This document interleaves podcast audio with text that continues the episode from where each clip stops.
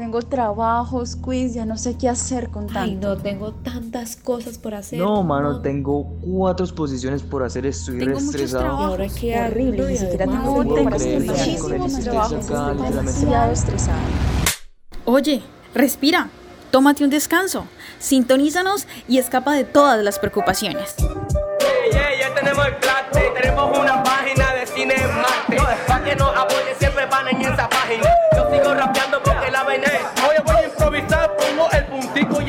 Bienvenidos a Cine Martes al aire, más voces, más historias. Bueno, creo que hace un programa no venía, así que los extrañaba mucho, nuestros queridos oyentes en Cine Martes, nuestros cinéfilos.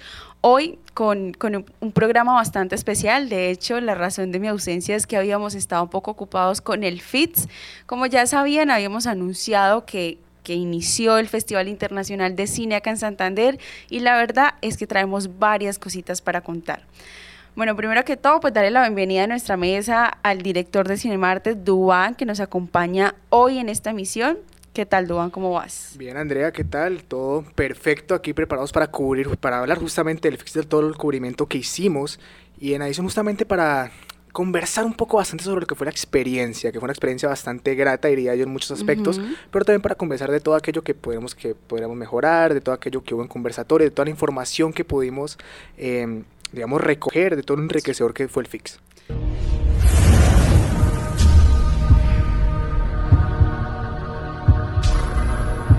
Comencemos con la banda del día.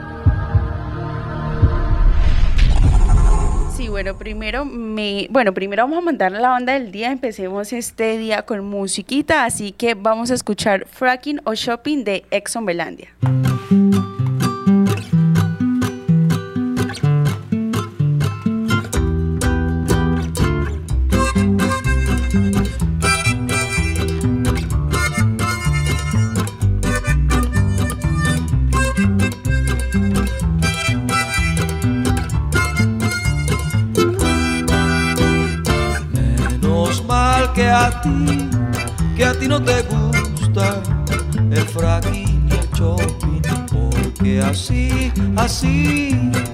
Así si me caso contigo hasta siete veces, porque quiere decir que las crianzas que tengamos van a salir inteligentes, porque quiere decir que usted me quiere precisamente, precisamente.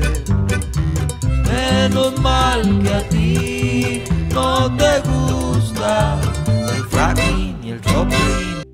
Bueno, me encanta esta canción porque es una historia de amor. El video es completamente precioso. Habla sobre cómo le gusta a esta persona, cómo le gusta a esta mujer, porque no apoya estos negocios extractivistas, porque no está de acuerdo con el fracking. Entonces habla más o menos de, un amor con la misma ideología y también hace una crítica muy importante hacia todo lo que significa el fracking y el daño que esto le hace al medio ambiente. Entonces, pues resulta siendo una medio comedia romántica musical muy chévere. Y bueno, traemos esta, esta canción porque estamos en modo cine y música colombiana y Exxon Belandia fue uno de los protagonistas, o al menos su música, su historia del FITS. Y ya vamos a ver por qué. Así que adelante, Duan, ¿qué nos quieres comentar? ¿Qué es esa primera cosa que quieres resaltar, decirnos?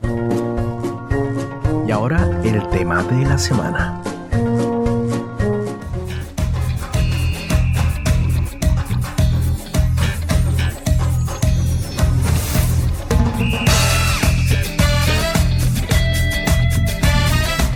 Bien, cinéfilos, como le dice Andrea, pues el tema de la semana en este caso es el Fix. Y empecemos justamente con el día 1.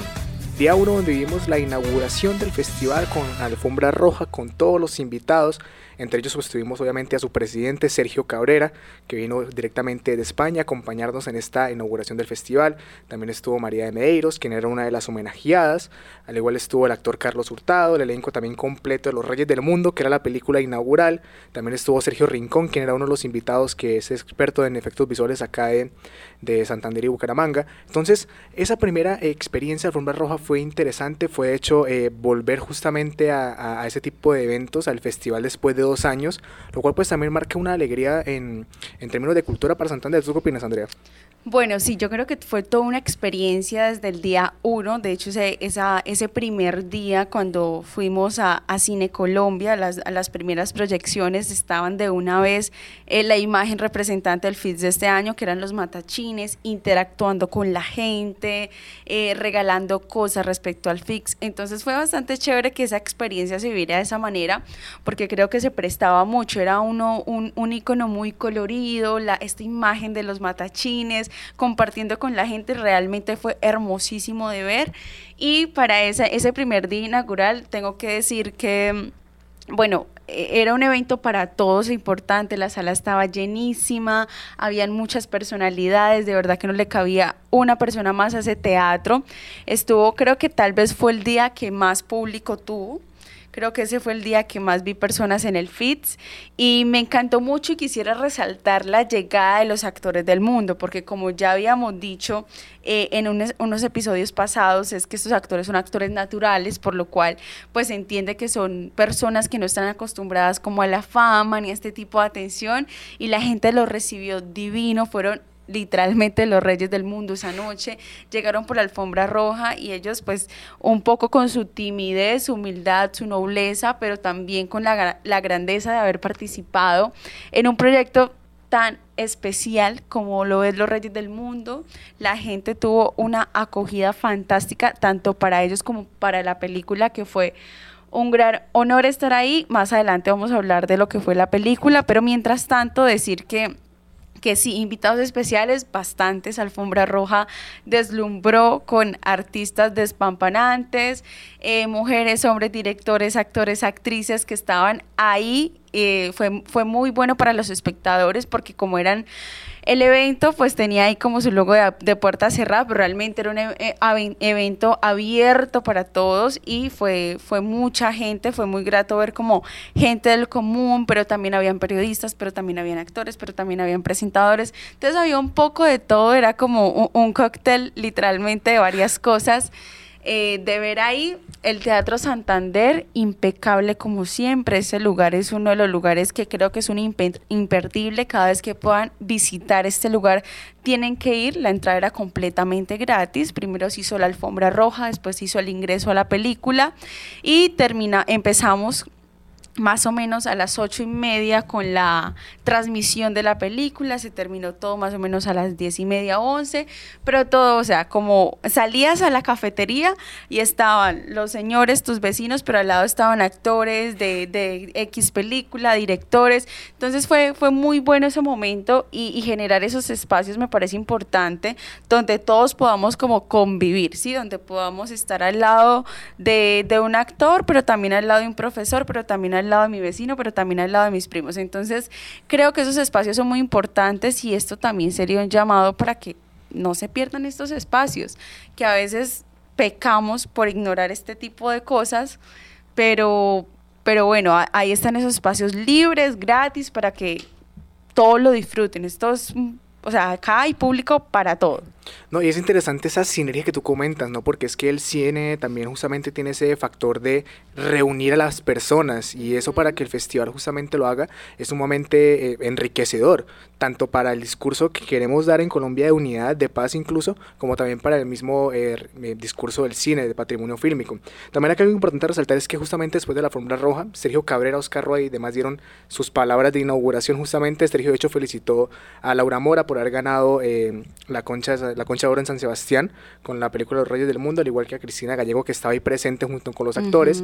Y también se dio un pequeño espacio para el homenaje a Toto Vega por el fallecimiento justamente del pasado 25 de septiembre, lo cual pues también fue un gesto bonito que obviamente pues habla de la hermandad que debe mantener el FIX con también otros festivales de la región. Así es. De hecho, eh, bueno, para no espolearles los, los otros días, pero diría yo que en cada evento importante se hizo un homenaje a Toto Vega, cada día hubo un homenaje para, para este gran director y, y, bueno, anfitrión de uno de los festivales de cine más importantes acá en Santander, que es el de Barichara. Entonces, Cine Verde, creo que se llama. Festival de Cine Verde, sí, Barichara. Entonces, bueno, eh, eh, sí, eso fue genial. Eh, otra cosa importante que quería mencionar respecto a lo que tú dices es que, bueno, sí, sí linda la sinergia y todo eso, pero fue bastante criticada eh, esa inauguración, no tanto por la inauguración, sino el el antes de la inauguración que exigía un traje de cóctel y era como un poco contradictorio porque el cine debe, ser para todos. Entonces la gente tal vez sí, sí pensando en eso como que bueno, pero ¿qué traje me llevo? ¿Cómo así traje de cóctel? Y teniendo en cuenta... esa confusión justamente. Exacto, que era como para todo el mundo, no era como solamente personalidades importantes, sino, bueno, no es que alguien sea más importante que otro, no, sino que no era solo para gente del medio, sino que para todo el mundo. Entonces ese, ese ítem de traje de cóctel sí fue como un poco ahí, como que no iba con, con, la temática, pero al final pues todo fue maravilloso y no era como que te pidieran una etiqueta para entrar, no podía entrar todo el mundo que llevara su invitación, pero sí, sí, si tuviéramos que decir algo negativo sería como ese, ese detalle. Y luego vino justamente la película. Tú, Andrea, estuviste justamente en la premier de la película, premier nacional. ¿Qué opinas de la película, por ejemplo? Vamos a empezar a ver justamente aquí de, la verdad, cine. Se me eriza la piel porque, bueno, esto nunca lo había contado acá al aire y un poco como a manera personal me siento tocada con el tema porque la, película central se trata sobre la restitución de tierras en Colombia y mi familia pues eh, es una familia que se vio muy afectada por ese tiempo de guerra donde solían quitarse las tierras. Entonces e, ese tema de restitución de tierras me tocó bastante fuerte y la verdad, la verdad es que se sentía un ambiente muy tenso pero en modo positivo. Como que pasaba algo en la película y todos estábamos como wow o sea, esto acaba de pasar, tengo que destacar sí o sí la fotografía de la película, era genial. Siento que se enfocaron en resaltar los paisajes, en resaltar los paisajes colombianos, los, los paisajes antioqueños. Lo bello, justamente. Todo se, se, sí, exacto, yo siento que era una historia trágica narrada desde lo bonito narrada desde eh, esa gente eh, berraca, esa gente amable colombiana. Y también me gustó, y lo comentaba con mis compañeras ese día, es que normalmente se narra el conflicto desde el padre de la casa o desde, el desde la madre de la casa, pero esta vez se narró desde los nietos. Entonces eh, es todo un despliegue de cómo ese nieto con sus amigos empieza una travesía imperdible y el ambiente en el teatro estaba como entonces estábamos como, wow, realmente los actores hicieron un trabajo excelente, pero eso sí les digo, es una película que tienes que tener los ojos, todos tus sentidos enfocados porque a cualquier mínimo detalle que te pierdas, te pierdes de la historia. Entonces toca estar muy, muy, muy pendiente. Yo en ese orden de ideas que tú comentas quisiera resaltar un poquito una pequeña fragmento de la sinopsis oficial de la película y es que dice que la película es de cinco reyes sin reino, sin ley, sin familia, emprenden un viaje en búsqueda de la tierra prometida, que creo que justamente se relaciona mucho con lo que tú comentas de desplazamiento forzado, de restitución de tierras y demás, y pues también habla de que es un viaje hacia la nada donde pasa de todo. Sí, sí, Justamente, sí, eso se acopla bastante. sí, sí, creo que eso define totalmente la película porque creo que, que, también el espectador se encuentra una incertidumbre, pero estos manes para dónde van, o sea, qué es lo que están buscando y hacen una cosa y otra. Y algo súper importante, en esa película hay mucha simbología, por eso tienes que estar con esos, o sea, los sentidos a todo dar, porque la simbología que te regala la película, los iconos que tiene, las representaciones gráficas que da son yo, o sea, diría yo que tiene todo el talante de una película internacional, la verdad. Claro, y justamente ganó el, la Concha ahora en San Sebastián. Exactamente. Y ya la, la, Academia de Cine de Colombia ya la ha mandado, ya decidió que esa es la película por la que Colombia va a participar en los Oscar. Falta ver justamente eh, contra quiénes, primero se queda seleccionada y segundo contra quiénes se enfrentan. Capaz que se viene el primer Oscar para Colombia con una película de pronto. Podría ser no sé, no sé, o sea, me gusta. no te arriesgas a Pero no me arriesgo porque es que este año se han estrenado muchas películas. Por ejemplo, ¿qué hay en cartelera en este momento? En este momento hay, por ejemplo... Este año que estén nominadas, o sea, que sean posiblemente nominaciones para el Oscar. Para el Oscar, a Mejor Película, pero claro, estamos hablando de mejor película extranjera, o sea, en habla. ah, ok, porque. Pues, porque, claro, obviamente muy fuertes, de hecho, hasta. Competir con películas internacionales, muy fuerte. Pero sí, sí, sí podría ser un premio a... Yo creo que hab- habría que esperar la competencia porque, por ejemplo, cuando ganó Parasite, también justamente era una competencia bastante interesante.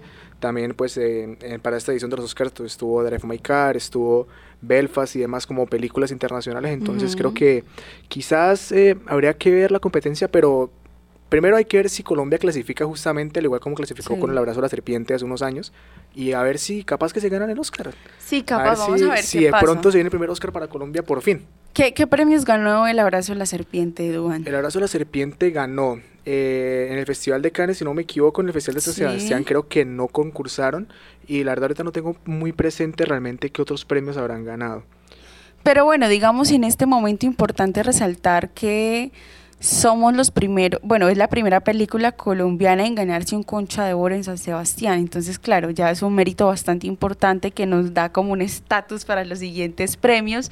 Y vengan, acabamos de chisme, esto pasó el tercer día y acá vamos a hablar del 1 y del 2, pero les quiero contar que hace unos episodios tuvimos Ruta Directores, uno de esos directores fue Sergio Cabrera, hablamos muchísimo de él, ustedes ya saben su historia, el man, un, un director saso colombiano, pero súper top, que ha hecho muchas producciones y una de ellas, pues la película de la que siempre hablamos, La Estrategia Del del Caracol.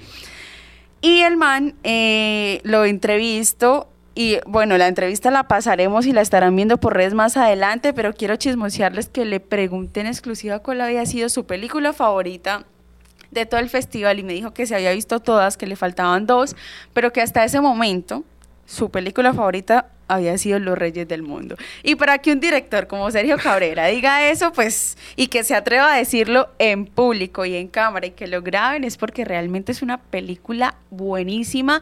El estreno, de hecho, se, se estrena ahorita en, en esta primera semana de octubre. Primera, segunda semana de octubre, no, no tengo muy claro, pero para cuando estén escuchando esto, ya seguro está en cartelera. Entonces, para que corran a las salas de Cine Colombia, se va a transmitir ahí y llenen esas salas porque vale toda la pena del mundo. Y aparte con lo que tú comentas de Sergio, eh, mismo en la, en la gala de inauguración dijo las palabras casi que exactas fueron, yo sé lo difícil que es que una película gane un festival, sé, que es lo, sé lo difícil de que es que siquiera se proyecte en escenarios internacionales y por eso era que felicitaba muchísimo a Laura Mora, por precisamente su trabajo y también a Cristina Gallego, quien era la productora, eh, porque pues que una película gane primero, primera concha de y segundo, que era la primera vez que Laura Mora concursaba en justamente en el Festival de San Sebastián. Entonces también es un logro bastante importante para la carrera de Laura Mora, que sin duda en esos momentos es la cineasta del momento. Sí, es la cineasta del momento y bueno, e interesante que haya ganado ese premio, ya que ella ha tenido ya varias producciones. Ella produjo El patrón del mal, del mal, perdón, de Pablo Escobar. Dirigió también El Patrón del Mal justamente. Sí, Ujú. también hizo, hizo parte del robo del siglo, que fue una Ujú. serie que estuvo en top en Netflix durante mucho tiempo. Entonces, sí, chévere que se haya arriesgado con este a, a participar y, y que ganara así como de primerazo, pues es como wow. No, y totalmente lo merecen. Totalmente lo merecen. Es una película que cualquier crítica que tú leas en redes sociales, en redes sociales, en páginas especializadas, IMDb y demás, va a ser sumamente positiva. Entonces, justamente es una película y aparte es nuestro cine, es, cine colombiano, cine, creo sí. que justamente también No, resaltar. y también yo, yo creo que hay que hacer una mención, pero súper especial para esos actores, porque vean, yo, el cine que se hacía tipo con Julio eh, Luzardo, que, que él fue uno de los pioneros de, de esos actores naturales, y como lo fue también el director de La, Rosa, de la Vendedora de Rosas. Eh, Víctor Gaviria. Víctor Gaviria, que también era, era muy, muy, muy dado a esos actores naturales. La diferencia de ahora, o yo no sé, o sea, no sé por qué lo percibí de esa manera, es que en ese momento, digamos, con esas películas de los 2000, de 1980, de 1970, se notaba esa naturalidad que no es algo malo, pero digamos que sí había una diferencia entre esa naturalidad y los actores especializados y en este caso es algo que es, es una brecha que disminuyó, es decir, ya no se percibe tanto esa naturalidad, no porque no sean naturales, sino porque actúan muy bien. Entonces, eh, me gustó mucho eso porque había momentos, habían partes donde uno de los actores hacía algo como por ejemplo, yo, yo siento que lo más difícil de la, de, del- de la pantalla gigante es transmitir emociones, poder transmitir emociones. Y ellos lo lograron de un modo tan magistral que habían escenas donde no se hablaba nada, donde solo hacían una mirada y todos quedamos como... Transmitían Se le, se le eriza a uno la piel de solamente eh, ver esas escenas. O sea, genial, genial eh, el trabajo que hicieron estos chicos. Entonces, pues la invitación justamente como en el Fix se estrenó esta película en Premier Nacional, de hecho, pues también para que la invitación cinéfilos de que no se pierdan esa película en salas de cine, ya está recertificada de que es muy buena y que es justamente una película que no se pueden perder por nada del mundo. Al igual de que también es una película eh, que de hecho los mismos actores, vamos a hablar justamente ya ahorita de esto en el día 2, pero tuvimos la oportunidad de hablar con ellos y nos hablaban de que ellos, eh, para ellos fue un cambio en su vida y que quieren dar el mensaje con esa película y con su propia participación en la película de que todo es posible, que los sueños son posibles y que eh, de una u otra manera pueden realmente cambiar sus realidades, que también es algo sumamente importante y de hecho justamente ellos mismos nos los pudieron comentar en una pequeña eh, charla que tuvimos después de su conversatorio. Sí, de hecho, esto, algo que, que, habl- que hablaba con algunos amigos cinéfilos que tengo, era que solía pasar que después estos actores naturales eh, eh, no tenían más trabajo, o sea, hacían una, una película y ya, ya después no pasaba nada con ellos. Sí, o de, sea, de hecho, de hecho, Julio Luzardo también lo dijo en, en su conversatorio, dijo, eh, los actores naturales no tienen realmente un futuro. no tienen futuro, exacto. o, o el futuro que les espera es realmente repetir ese mismo papel una y, y otra vez. y otra o sea, vez. si fue de malo, de malo, y si fue el niño pobre, el niño pobre, y así se quedó. Y esto creo que es algo que va a cambiar con esta película Los Reyes del Mundo, porque eso hablábamos, decíamos, bueno, la mayoría de actores naturales después o los matan, porque hay que decirlo, eh, se buscan estos actores naturales cuando tienen digamos, un vocabulario particular, un estrato particular, Tienen cierta subcultura. eh, ajá, un montón, sí, de todo eso.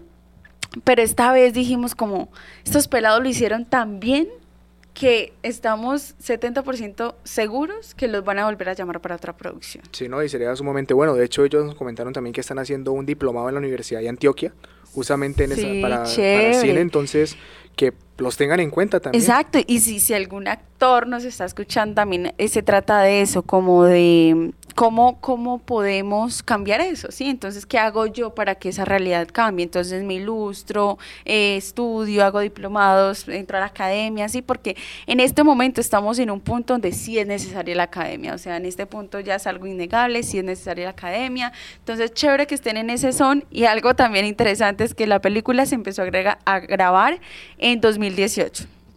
O sea, han pasado cuatro años y qué risa porque los actores estaban ahí justo con nosotros, pero no se parecían a los de la película porque han cambiado mucho. O sea, Ah, crecido, han imagínense, crecido, sí. 10 años y ya tiene 14 años, pues ha crecido muchísimo. Todos han cambiado mucho, se les nota como esa evolución que han tenido. Y bueno, chévere, sí, en la película se ven súper diferentes, pero verlos en la vida real ya están gigantes, grandísimos y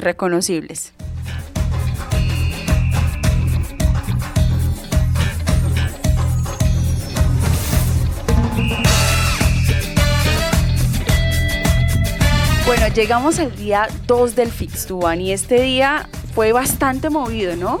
Sí, hubo, cositas, muchas, hubo muchas cositas. cositas, muchas cositas durante todo el día estuvimos allá. Claro, porque el primer día la inauguración pues fue solo la película, ya el segundo día fue como donde la rompió con talleres, proyecciones y empezó como todo así ese bombardeo mediático.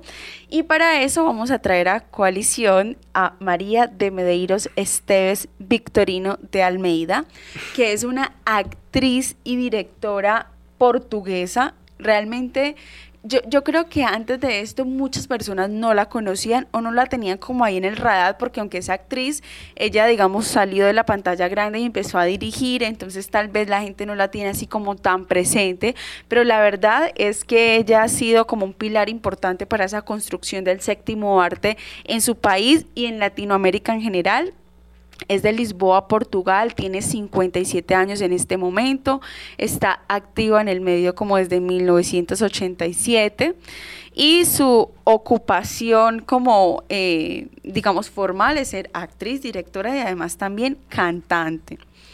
Otras cosas eh, como importantes para mencionar de ella es que tiene distinciones de Caballero de la Orden de la Espada de Santiago, Caballero de las Artes y Letras, un premio Gerard Philippe, un Volpi Cut for Best Actress. Entonces, aunque en Colombia realmente no, no ha sido tan mencionada, sí es un- una personalidad, un artista importante para el medio. Y este año en el FIX se decidió hacerle un homenaje a, a esta gran actriz. De hecho, se proyectaron dos películas dirigidas por ella. Recuérdame cuáles son, Duan. Las películas fueron Capitanes de Abril del 2000 y A Nuestros Hijos. Fueron las dos películas que se proyectaron ese mismo día. María de Medeiros es una actriz que vimos todos los días en el todos los días Ella a- asistió a todos los, los eventos que había.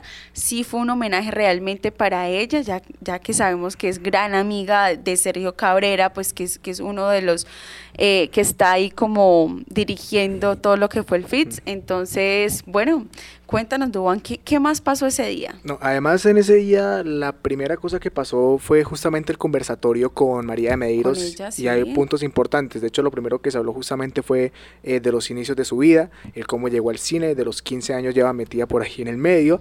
También eh, habló mucho, y eso es un punto importante que trataron, y era el éxito eh, de ella como mujer en una industria que es muy difícil para pues, las mujeres en general. Y de hecho mandó un mensaje eh, bastante importante con respecto a que debemos abrir espacios en el cine para que cineastas como, ahorita vemos, Laura Mora, Cristina Gallego, en una producción que es mayoritariamente, eh, digamos, encabezada por mujeres, pueda seguir eh, dándose. También otro punto importante fue hablar de Pulp Fiction, que fue su papel estelar, digamos así, de pronto la gente la tiene referenciada por ello, pero no saben que es, esa actriz es María Medeiros.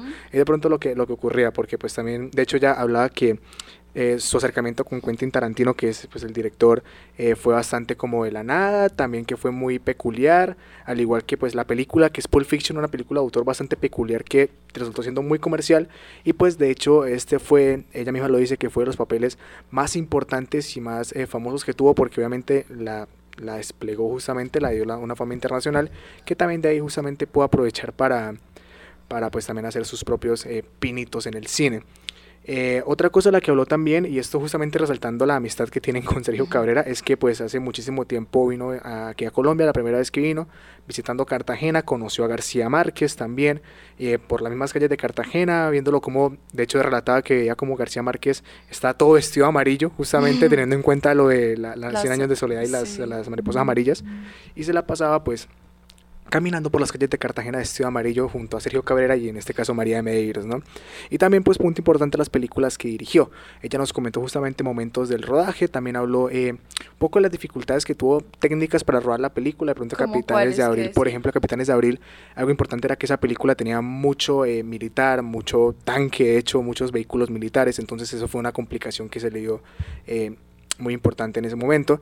Entonces no solo fue como esas eh, curiosidades latentes con respecto a la producción de sus películas, al igual que también lo que es el, el difícil papel de Oiga, pero yo soy bien chismosa y quiero saber qué fue lo que ella dijo bien, de qué dificultades se les presentó. qué- Normalmente qué lo, lo que habló es justamente eso, lo que habló fue el cómo eh, cualquier, las palabras creo que exactas fueron, cualquier película tiene su grado de dificultad, pero exactamente nuestra película lo que tuvimos de, dificul- de, de dificultad eh, para hacerla en Capitanes de Abril, realmente se centró mucho a hablar de Capitanes de Abril, en a nuestros hijos realmente no hubo una mención tan explícita, pero lo que hablara justamente que las dificultades técnicas para poder grabar, eh, bueno, es que esta película trata justamente cuando se una revolución en Portugal, Sí. justamente una revolución armada.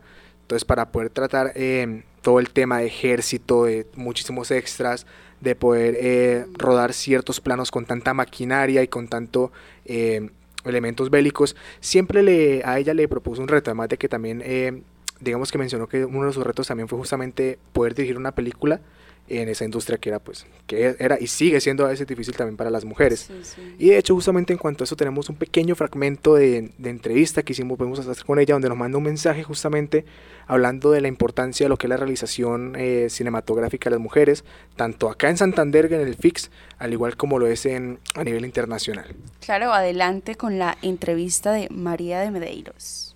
Sí, o sea, eh, eh, yo creo que felizmente siempre hubo eh, mujeres eh, haciendo trabajo muy interesante en el cine, pero queda hoy obvio que, que, es una lucha muy desigual, o sea, que, es, que es, la balanza está muy desequilibrada y, que además del, del, trabajo creativo hay todo un trabajo político de eh, reequilibrar el lugar de la mujer en, en, en, en todos los, eh, de hecho, todos los ámbitos, ¿no? pero, pero en el cine también, porque el cine sí que durante años y años y años fue una, un dominio absolutamente eh, masculino.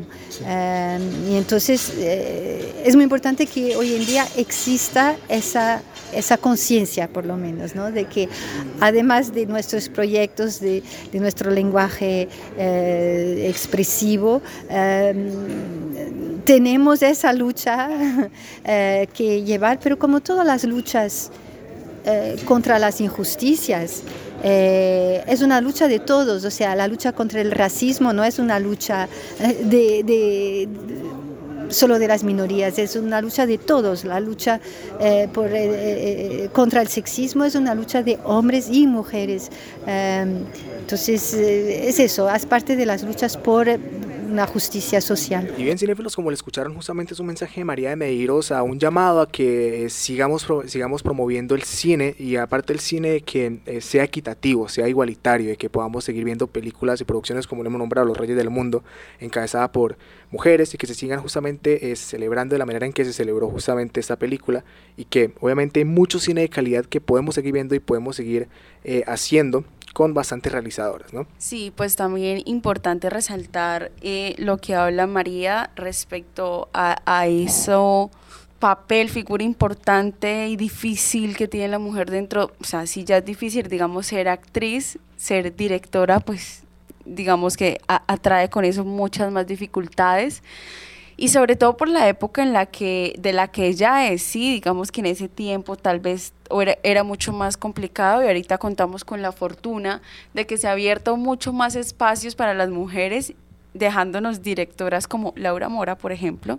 Entonces, no, pues chévere igual porque es una discusión que se tiene que dar sí o sí y felices de que esas brechas entre mujeres y hombres ya se vayan cerrando cada vez más. Bien, y el segundo conversatorio que tuvimos ese día fue el de los Reyes del Mundo, con todo el elenco, con Cristina Gallego y demás. Antes justamente de hablar un poquito de las anotaciones, pues queremos pasar el fragmento del que ya mencionamos sobre el mensaje que quieren dejar estos muchachos con hacer uh -huh. su película y con su presencia justamente eh, como actores en esta película. Entonces, vamos a escucharlos, cinéfilos. Y ya que ustedes mencionaron ahorita en el conversatorio sobre el cine colombiano, sobre mostrar las realidades de Colombia y todo esto, ¿ustedes qué exaltarían justamente de su película? que muestra como tal una realidad justamente de Colombia? No, ¿Qué pues, resaltarían? Mi hermano, que la verdad, sabe que los pelados que dice mi hermano, que, que están en la calle, que luchen por sus sueños, que si uno sí puede salir adelante, sabe, uno sí puede soñar, que los sueños se cumplen. Lo dice un loco de locos. Ah, no, no. que no se confíen de todo el mundo, que hay más de uno que son puro ficticio en esta vida también. Claro, porque ustedes son justamente salieron de, de la humildad, claro, claro. Y entonces el mensaje, que ustedes, y el mensaje que ustedes quieren mandar a quienes vean esta película es justamente que tanto ustedes como actores como demás personas pueden justamente Eso, salir. que todos pueden en la vida, que pues que no bajen la guardia. La guardia. Sí, sabe, porque uno a veces se arruma mucho por cosas que le pasan en la vida, pero uno se da cuenta al final que eso no, eso no cuadra en esto, ¿sí sabe? Entonces es mejor que sigan soñando, que sigan luchando y para adelante es para allá.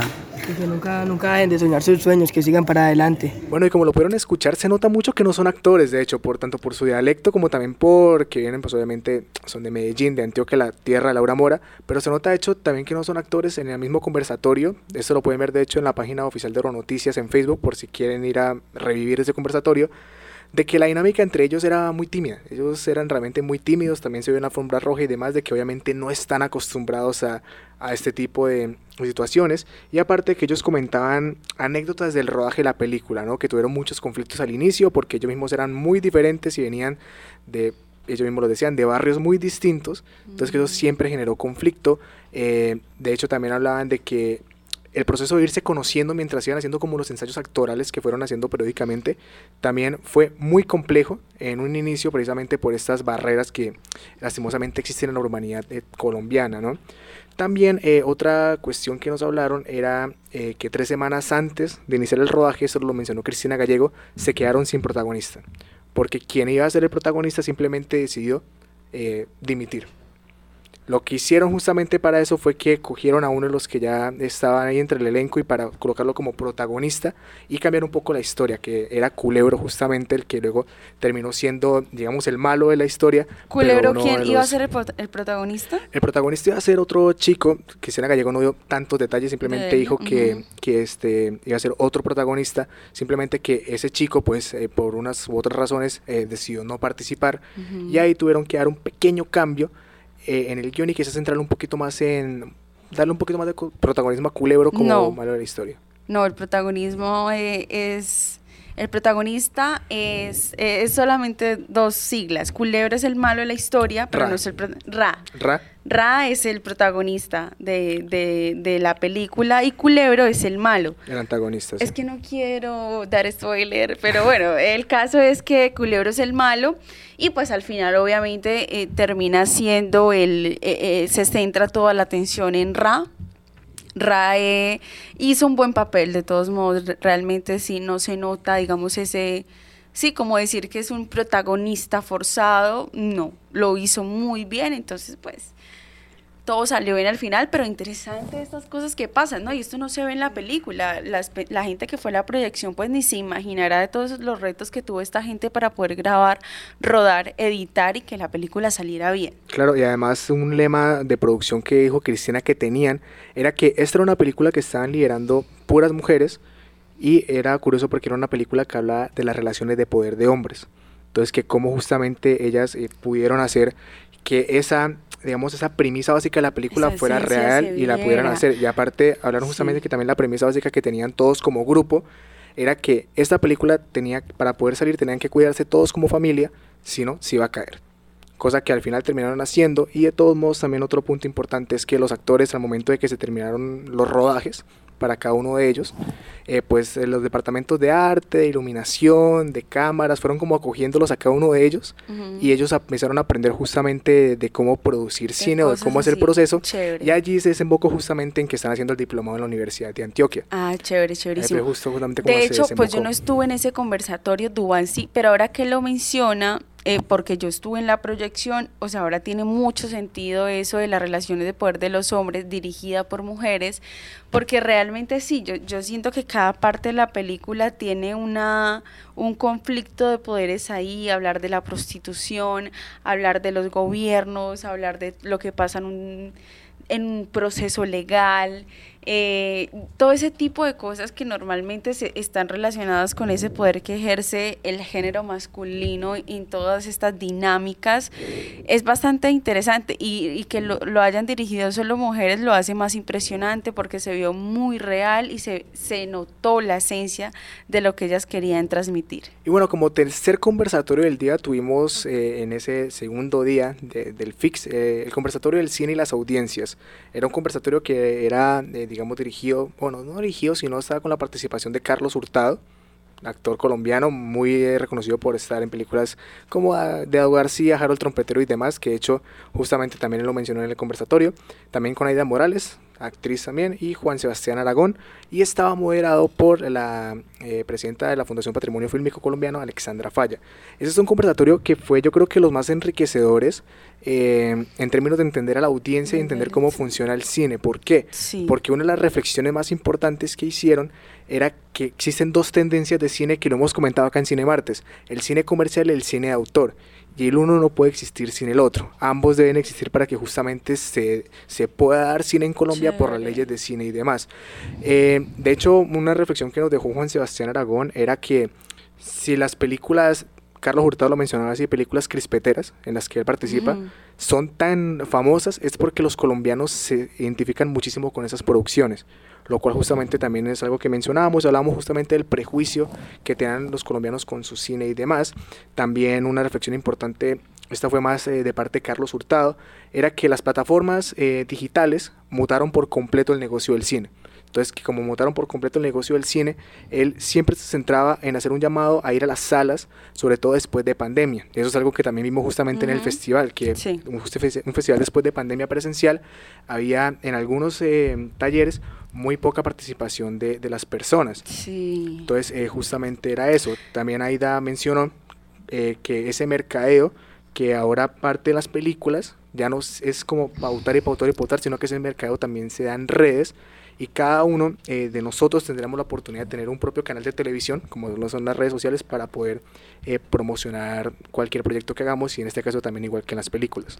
Y, y ahí sí o sí toca hacer una crítica por esa poca participación porque sí, yo, yo creo que esperaba mucho más de los santanderianos, de que fueran, porque habían cosas imperdibles. Yo, yo creo que el, el, solo hecho de aprender algo diferente, también de compartir con personas que han estado en el medio durante tantos años es importante.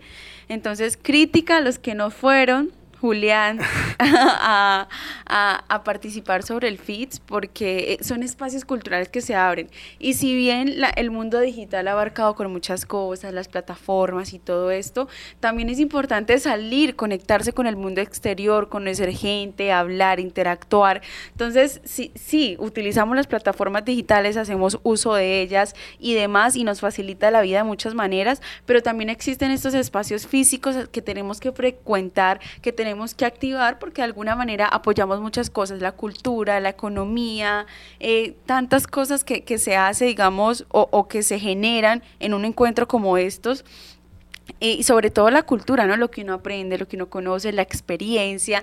Entonces el próximo, por favor, para que no se lo pierdan, para que vayan, todo es completamente gratis, los talleres, las proyecciones. De hecho, entré a una proyección donde me dieron crispetas. Entonces vayan, o sea, vayan, vayan y la invitación es que pierdan el miedo. O sea, no pasa nada, sacan un rato de su vida, de su día y van a alguna proyección, van a alguna, algún taller, aprenden algo, ven una película gratis, comen, la pasan delicioso y todo súper bien. Eso, e, esa es la invitación. Sí, yo creo que también quizás afectó en esa poca audiencia de pronto que los proyectos y demás de talleres se llamaban a puerta cerrada y pedían una inscripción. Sí, esos errores de comunicación también como que no van en, este tipo de Creo que de pronto eso afectó quizás la percepción que tienen las personas sobre los talleres en gran parte porque las proyecciones, sí es verdad que hubo cierto movimiento de gente, sobre todo pues en los días ya finales y los inaugurales y demás, pero siempre con un movimiento de gente en cada una de las salas que están habilitadas para el festival.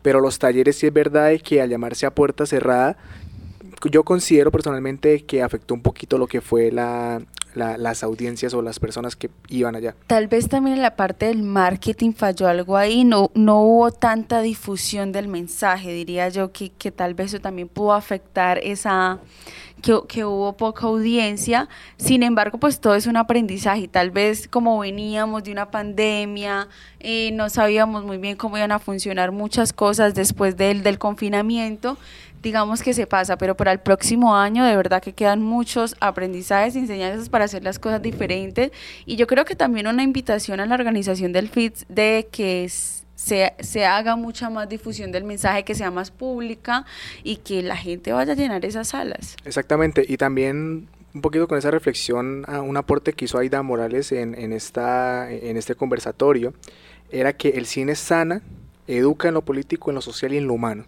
Entonces también para que tengan presente esa frase de una persona que está metida en el medio, que ha trabajado como actriz. Y también quizás traer a colación ahora sí lo que fueron las pequeñas palabras que nos dio Carlos Hurtado, hablando justamente de esa... Eh, digamos, doble cara de la moneda que tenemos en, en las audiencias colombianas, ¿no? Que vamos a eh, películas comerciales y demás, pero que también de cierta manera tenemos que apoyar las películas que son un poco más de autor como Los Reyes del Mundo, que fue un eje central para hablar. Entonces dejamos aquí un poquito las palabras de, de Carlos Hurtado para que ustedes la puedan escuchar, cinéfilos. Bueno, pues para toda la gente de Cine de Martes, pues un saludo muy especial, mi nombre es Carlitos Hurtado y ustedes me han visto por ahí en, en, em, realities, en eh, una película, eh, como tú dijiste, taquillera y crispetera comercial como em, eh, Un parcero en Nueva York. Mm, sí, eh, desafortunadamente yo le llamo egos, ellos se ponen bravos con esto, pero la verdad es que todos tenemos un ego grande y ninguno quiere dar su brazo a torcer, ¿no? Entonces los que hacen este cine de arte contemplativo, eh, pues como que no les va bien eh, financieramente. pensaría uno, y odian a los de Dago García que tienen toda la infraestructura, toda la... eh, creo que tenemos que mediar para un lado y para el otro y, y- abrazarnos nosotros mismos entre los artistas y más bien hacer eh, em, convocatorias en donde toda la gente vaya, que la gente no diga eso de la pereza de, "Ay, es que esas vainas de, de eh, los reyes del mundo, es que esa vaina es violencia y gonorrea, y puta, gonorrea, y puta, y uno que aprende, ¿no? O, o, o el otro de, no, es que esas del paseo, si yo si no le invierto un pesito, porque es que yo solo hago cinearte. Entonces es como mediar entre una y la otra. Mm, si no sabes caminar, no puedes correr.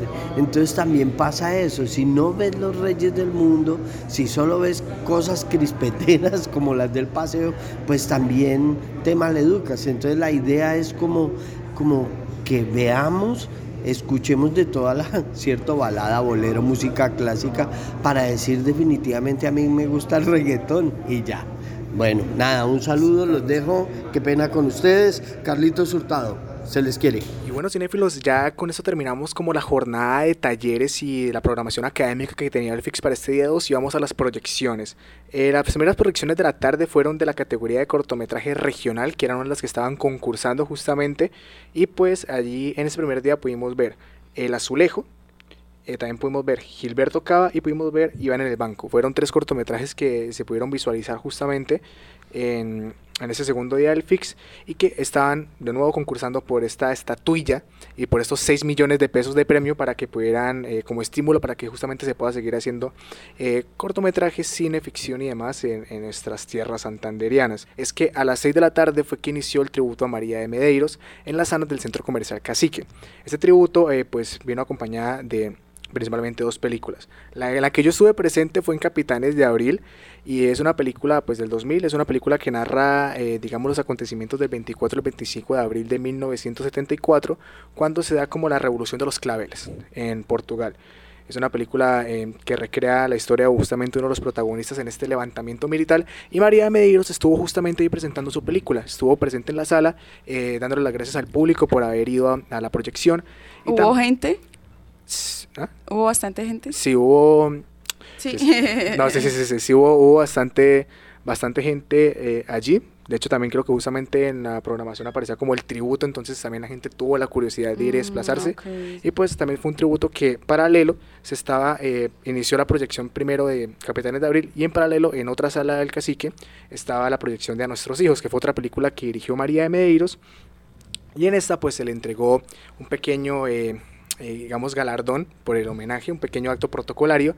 Allí pues inició justamente la proyección de, de la película y estas fueron las dos eh, películas como tal que proyectaron en el FIX en honor a María de Medeiros, que pues como ya hemos comentado se gozó el FIX, todos Sí. los días estuvo presente. Ella la vi todos los días. Exactamente, y aparte pues fue justamente jurado. Bueno, hemos llegado al final de ese segundo día que fue bastante movido como acaban de ver. A lo largo de, de estos próxim- próximos episodios estaremos eh, viendo y viviendo también para aquellos cinéfilos que no pudieron asistir o que nos escuchan de otras ciudades, países, etcétera.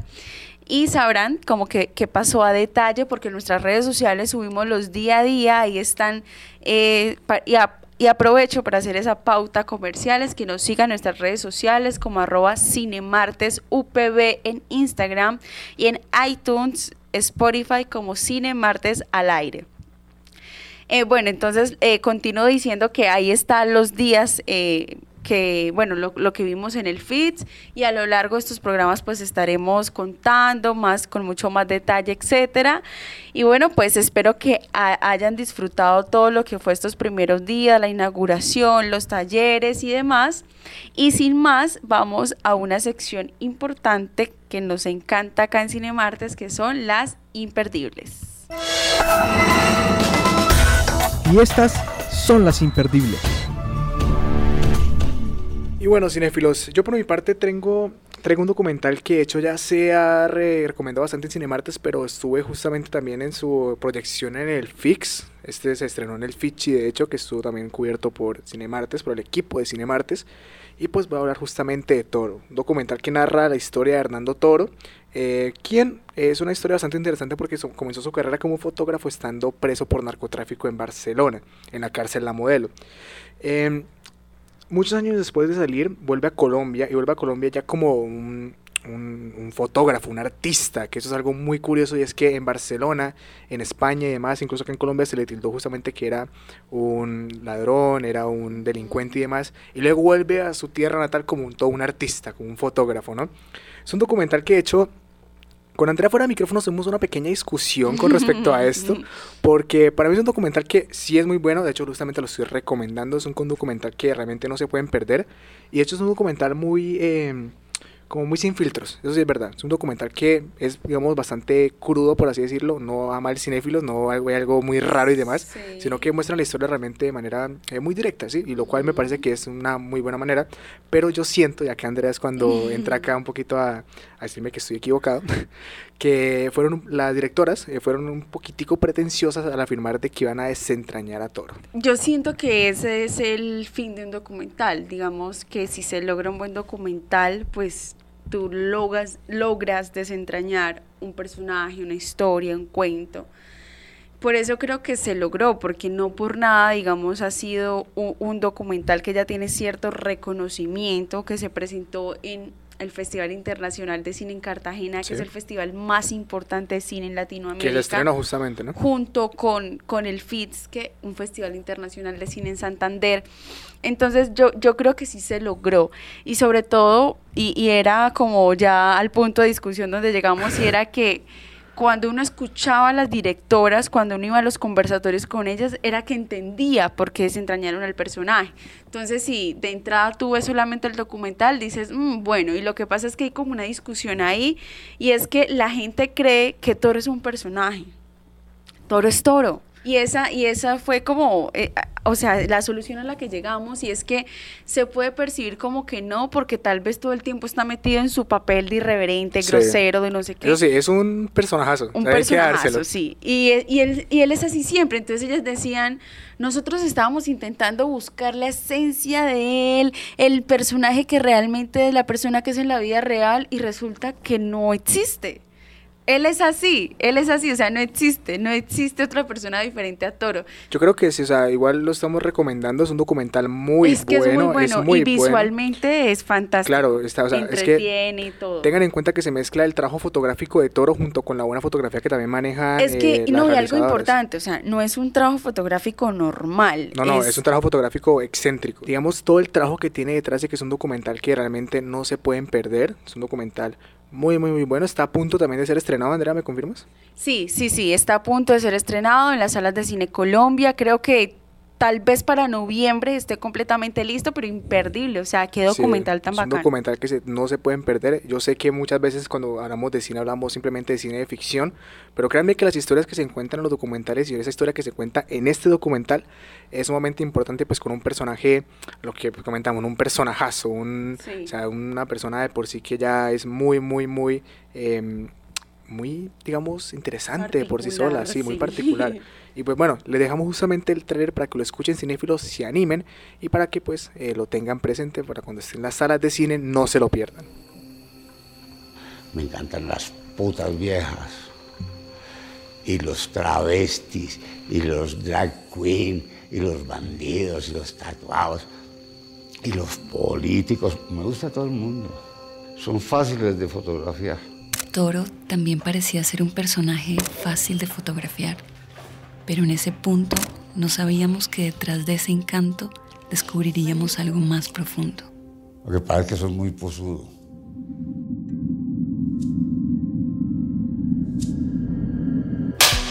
Una, dos, tres, suelte. La mano más bien a la cintura. Decían que Toro era el fotógrafo de la cárcel, que su trabajo era cercano al de Federico Fellini y Robert Mapplethorpe, un hombre condenado a ser uno de los grandes fotógrafos colombianos de todos los tiempos. ¿Cuál era la historia detrás de este artista? El haber vuelto a Colombia después de tantos años ha sido para mí un reencuentro con muchas cosas, con mi vida. Ah, es que ese es un bandido, es que ese... He vuelto como un artista, porque soy un artista, porque lo he sido toda la vida. Lo que pasa es que uno de joven se mete por unos derroteros y unas cositas que un tropezón cualquiera da en la vida.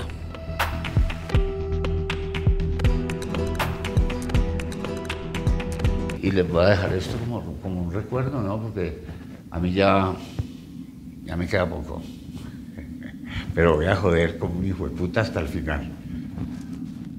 Bueno, llego también con una imperdible de que se estrenó justamente en el FITS. Es una, eh, una, una obra dirigida por, una película dirigida por Teresa Saldarriaga, que es un personaje también. La verdad es que la pasamos buenísimo con ella en el festival. Fue, fue una figura importante que nos dio bastante de qué hablar en este FITS. Y bueno, pues a ver, quiero quiero recomendarles la película para que se la vean y en el próximo episodio entrar a debatir muchas escenas porque no quiero hacerles spoiler. Así que por, por lo pronto solamente diré que es una gran película, a mí me gustan mucho las películas de época porque se centran pues en, eh, sobre todo de épocas pasadas. Entonces básicamente ellos se centraron en contar una parte de la historia, estamos acostumbrados a escuchar la historia narrada desde una masculinidad, por decirlo de alguna manera, y en este caso es narrada desde la feminidad con Simona Maya, que fue una señorita que hizo muchas cosas, que aportó, fue una revolucionaria. Y, bueno, encuentro una historia interesante que, que también incluye amores, odios, eh, muertes, tragedias, etcétera. Y yo creo que aporta mucho como la historia del país, saber muchas más personalidades que no solamente Simón Bolívar y, demás, sino que también existe una serie de mujeres como Policarpa Salabarrieta, Simona Maya, eh, Manuela Beltrán, que hicieron parte de la historia y redignificar todos esos procesos y esas cosas es genial, es buenísimo. Y, y bueno, yo, yo, yo tengo también bastantes críticas, la verdad, pero para eso voy a esperar a que se la vean y entremos en discusión en próximos episodios. Mientras tanto, les dejo el tráiler para que se animen y apoyen ese cine colombiano.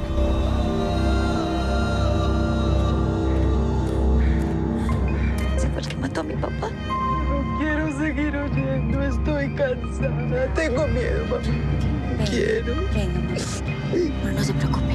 El miedo, usted lo tiene de nacimiento. ¡No más!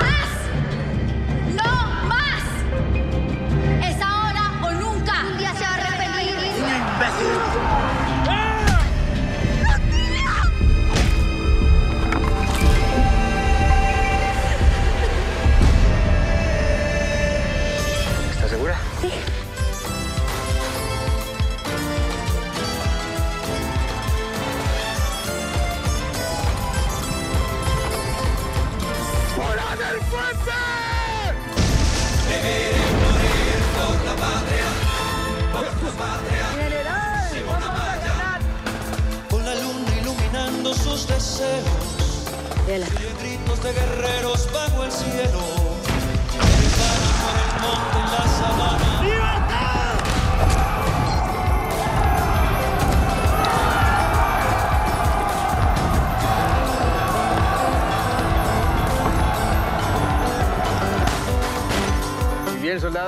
Soldado. Y bueno, cinéfilos, llegamos ahora sí al final, final, final del programa, finalísimo del programa. Esperamos eh, que les haya gustado, que les haya gustado nuestro cubrimiento del FIX más conversado, mucho más ameno. También tenemos eh, por nuestra parte que simplemente decirles que porfa disfruten el, el- el festival en las próximas ediciones, hacerles un llamado desde ya, desde un año ante- con anticipación para que lo disfruten. Y pues, cinéfilos, lo último que tenemos por decirles es que agradecemos eh, su participación, de nuevo una invitación para que nos sigan en nuestras redes sociales, en Instagram arroba cinemartesupv, en Facebook cinemartesupv, en iTunes, en Spotify, en Anchor, en Apple Podcast como cinemartesupv. Y bueno Andrea, despidámonos justamente con la frase que nos ha caracterizado durante mucho tiempo y es que cinéfilo, cinéfila recuerda que tu vida es una película. No te dejes quitar el protagónico.